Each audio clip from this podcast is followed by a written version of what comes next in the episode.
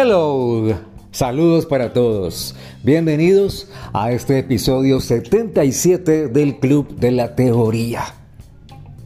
Siempre les he dicho y les voy a seguir reiterando mi completa felicidad de tener el honor de que usted, dama, caballero, persona, hermoso ser humano, se dé la oportunidad de escucharme en estos podcasts que son hechos con mucho cariño con mucho amor y, y con mucha fe también.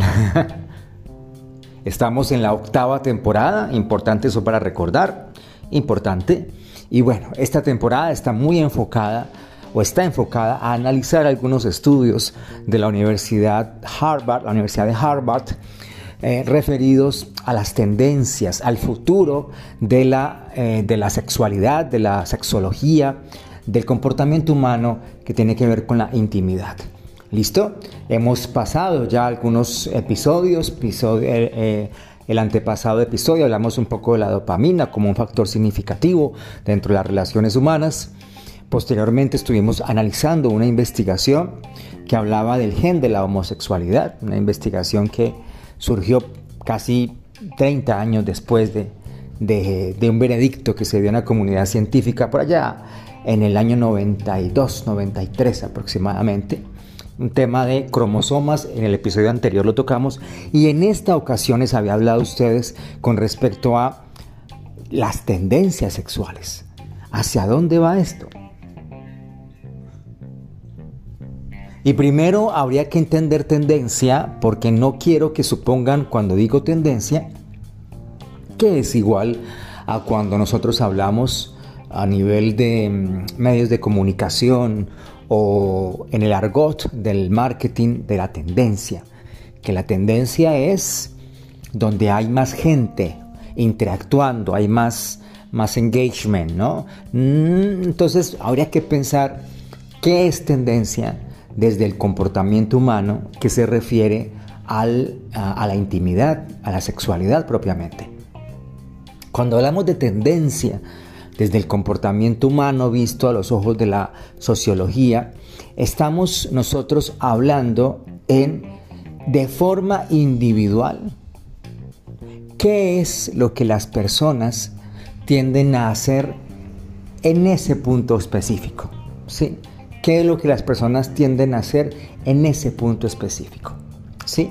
Aquí, como estamos hablando de sexualidad, pues yo quiero hacerla, hacer el, el abordaje eh, pensándome una pareja, ¿sí? pensándonos en una pareja. Y entonces hablaríamos nosotros de, de qué cambios, qué novedades encontramos en la interacción sexual en una pareja en los últimos tiempos. Y es muy apropiado esto porque encontramos justamente una investigación hecha hace algún tiempo, hace, no hace mucho, no hace mucho, por la doctora mm, Sharon Buberg. La doctora es, la Sharon es eh, profesora de, de, de la Facultad de Psiquiatría de la Escuela de Medicina de la Universidad de Harvard. Y la profesora investigó con su equipo de trabajo como tal el comportamiento de las parejas con respecto a, a, a la vinculación sexual en el lapso de un tiempo determinado. Esto es muy importante para ir más rápido con esto, decirles en qué terminó la investigación. ¿Cuál fue la inquietud inicial? La inquietud inicial es es significativa y es fundamental y es imperativa la sexualidad dinámica en una pareja para que la pareja funcione o la sexualidad, la interacción sexual, para que me entiendan mis amigos en Latinoamérica, las veces que tienen sexo o que, tiene, o que hacen el amor, pues eh, cambia, varía, afecta, permea a la pareja con el tiempo. ¿Cómo se ve esto y qué pasa cuando cambia? si la pareja se sostiene en el tiempo, o sea, qué tan significativo es, es el ancla sexual del que les mencioné al principio.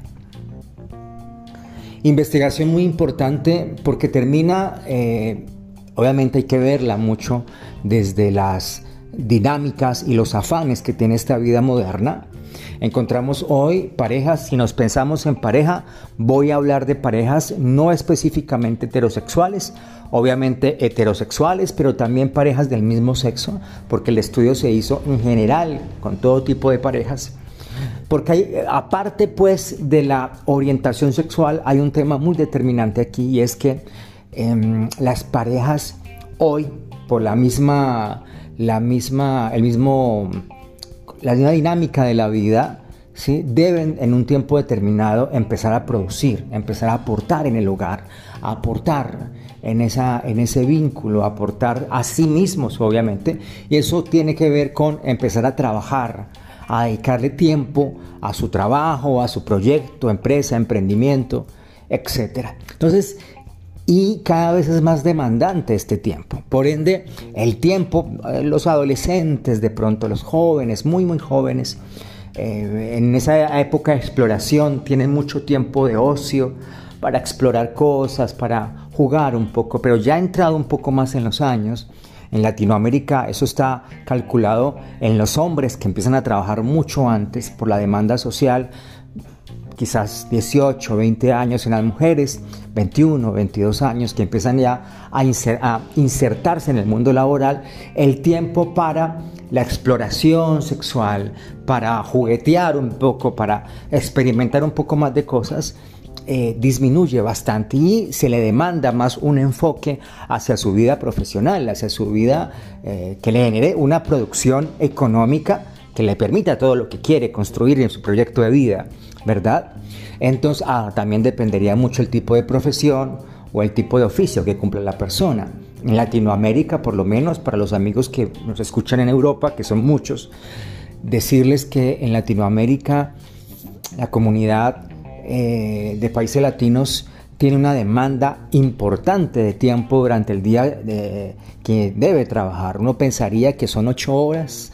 Algunos países de Europa hablan incluso de seis horas, pero hay ciertas, ciertas, ciertas movidas laborales en Latinoamérica donde los, donde los trabajadores eh, ejercen, desempeñan sus labores en 12 horas al día. Algunos incluso trabajan 15 horas al día. Es una barbaridad.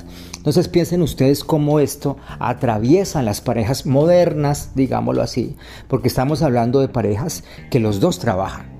Los dos trabajan y se encuentran por la noche o se encuentran en un momento determinado del día se, se encuentran, hay muchas parejas que se encuentran los fines de semana porque no coinciden, no coinciden durante la semana o en el peor de los casos tiene que hacer un esfuerzo muy mayúsculo para poder coincidir.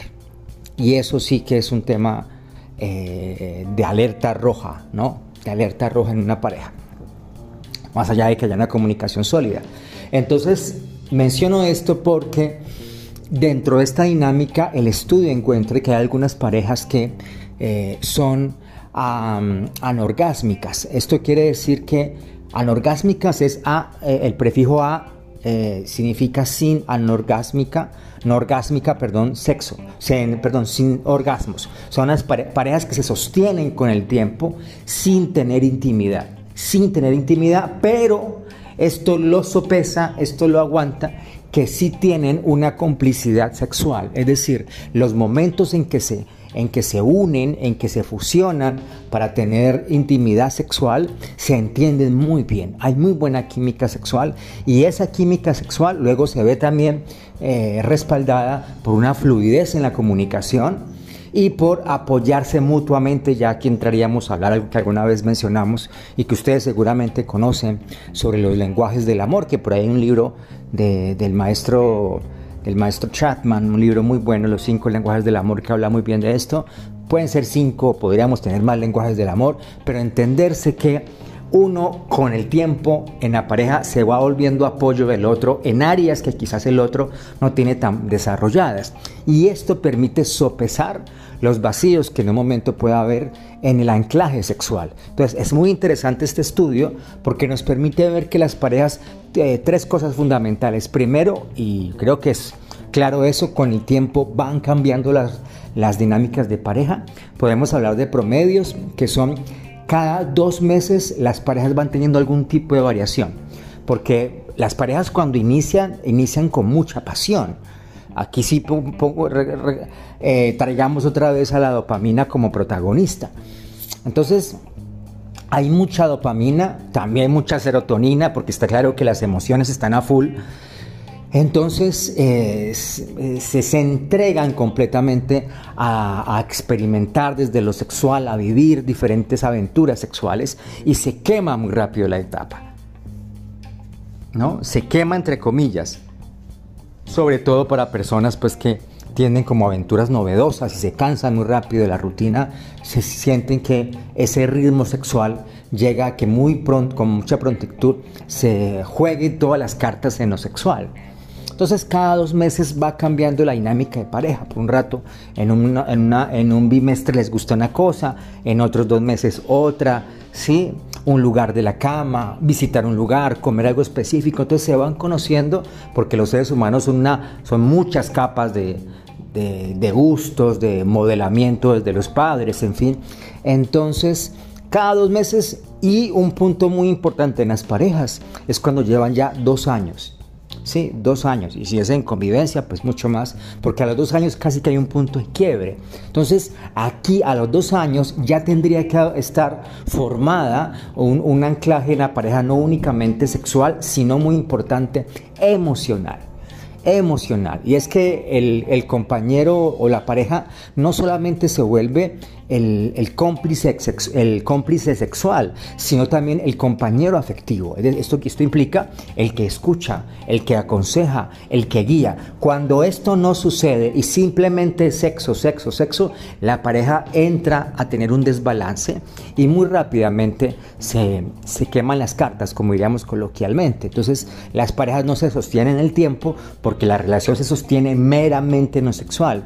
Y como dije anteriormente, lo sexual muy rápidamente se, experimentan cosas. Igual eh, algún tipo de, dinámica sexual que uno tenga con A, también la podría tener con B o con C.